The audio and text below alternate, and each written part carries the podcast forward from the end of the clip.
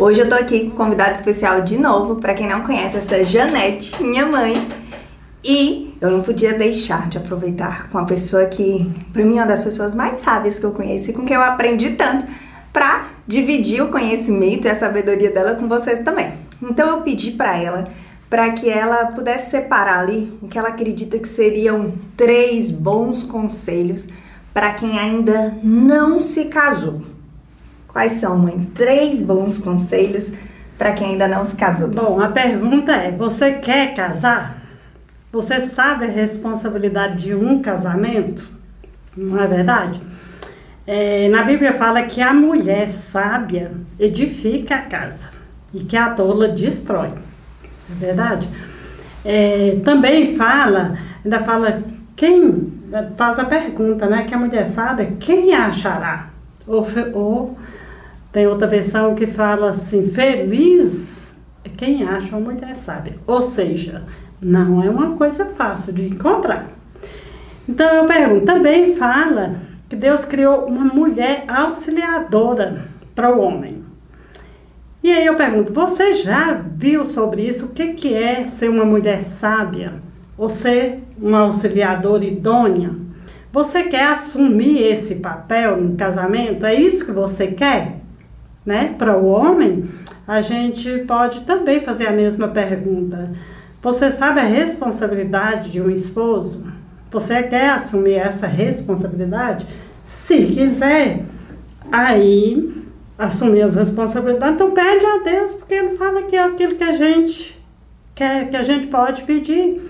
E outra coisa, se é um projeto dele, o casamento, então ele é o maior interessado nisso tudo, né? Então a primeira coisa é saber se quer, depois de saber se quer, pedir a Deus. Antes que a gente passe para a próxima. Então, pensando nisso, é errado não querer casar? Porque não querer, tipo, é, tem, eu sei que tem gente que casa só porque as pessoas falam assim, mas você tem que casar, você tem o, o, o ciclo natural da vida é você é, crescer, é, estudar, casar, ter filhos e é isso, morrer. Todo mundo tem que casar, existe isso, porque eu acredito que tem muita gente que acaba casando por uma obrigação social, por aquele negócio assim, mas você não vai casar? Mas você não vai namorar? Mas você não vai ter filho? Mas você é isso? Então, e aí? Tem, é, tem algum lugar que fala que todo mundo tem que casar? Não. Se você não quer assumir a responsabilidade de um casamento, você não precisa casar, não deve casar né? Mas se você quer desfrutar dos benefícios de um casamento. Aí você tem que casar. É isso que a Bíblia orienta. Então pronto. Né? Se você quer. Não adianta você falar assim, eu só não quero casar, mas eu quero desfrutar de todos os benefícios. Hum. Que é ficar, na verdade, vamos traduzir isso, é quem tá enrolando as pessoas. É. Que você fica enrolando alguém infinitamente e a outra pessoa errada também, porque tá vendo que você tá enrolando né? e fica aceitando, às vezes com a doce ilusão de que vai mudar aquela situação uhum. com o tempo, mas no fim você não quer casar. Então, cuidado com isso. A Bíblia fala para não agir assim. É, é se não for para casar, é para ficar solteira, solteira assim, sem ninguém. Sem ninguém. Então, ótimo. Assume a vida de solteiro. Então, mas se você quer, se você quer assumir esse papel, peça a Deus que Ele com certeza, né, vai te mostrar. Muitas vezes a gente vê nos namoros, né, para isso existe o namoro, né? E o que, que é o namoro? O namoro é para conhecer, saber o caráter da pessoa, os princípios dela, né? conhecer verdadeiramente o que é o valor dela em relação à família, o que, que ela quer, o que, que ela sonha, né? É saber isso tudo da pessoa, se é, é, se um homem é, por exemplo, uma pessoa que trabalha, que gosta de trabalhar, que pensa em construir uma família, qual, como é o relacionamento dele com a família dele, com os pais, né? A gente tem que olhar isso tudo. E muitas vezes no namoro a gente vê que tudo está mostrando o contrário, não é verdade? Mas a pessoa insiste naquilo. Às vezes os pais já falaram, perceberam assim, tentaram ali. Uhum. Os amigos falaram, ah, mas, mas, a, a, pessoa, a pessoa se engana, né? Ela, ela quer que o outro seja o que ela quer que ele seja. Não que ele de fato é, Ou às vezes ela fala assim, ah, não, mas no casamento depois eu, eu vou mudar ele. Né? E não existe isso. No casamento só faz. Se uma pessoa tem um, um defeito, uma dificuldade ali, a tendência é piorar, ficar mais à vontade. Mais confortável. Mais né? confortável, né?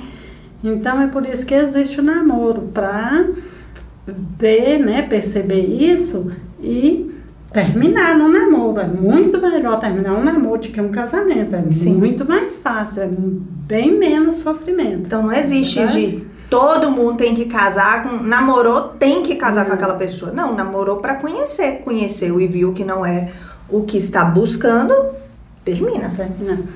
É uma outra coisa que eu acho bem interessante também em relação ao namoro. Quando você quer um namorado, aquilo que você está procurando nas amizades que você tem, nos lugares que você frequenta, tem essas pessoas? Porque o mais, né, o natural é você encontrar essa pessoa ali entre os amigos ou no lugar que você frequenta.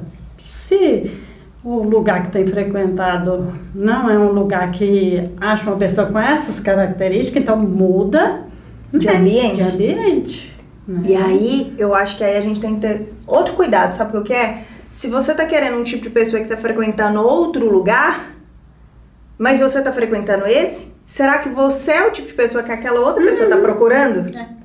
Então a gente tem que tomar cuidado com isso também, né? Com certeza, porque às vezes, é... quantas vezes nós ouvimos, principalmente as mulheres, estou falando disso dos comentários que, que a gente ouve, né?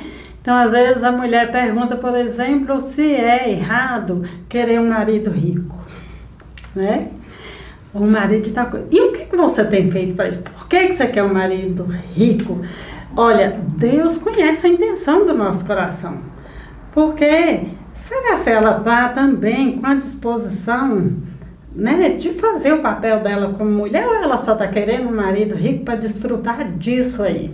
O que, que ela tem a oferecer? É, é isso, que né? Oferecer? Tipo, o que que alguém, vamos dizer, resolvido, é. procura em outra pessoa? Né?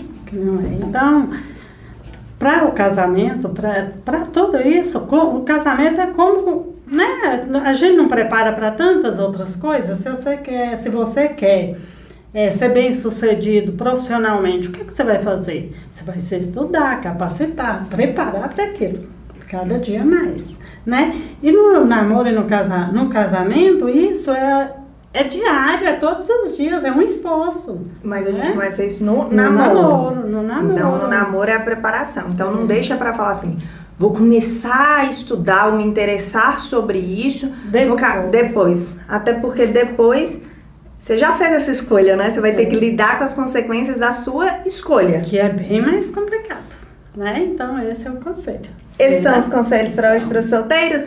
Eu espero que vocês prestem bem atenção nisso, que não ignorem esses conselhos, para que de fato é, muitos desafios que você não precisava levar, você não leve para o é. seu casamento, porque você escolheu bem no Verdade. seu namoro. Verdade. Coloca aqui para a gente qual desses conselhos foi o mais importante no vídeo de hoje para você.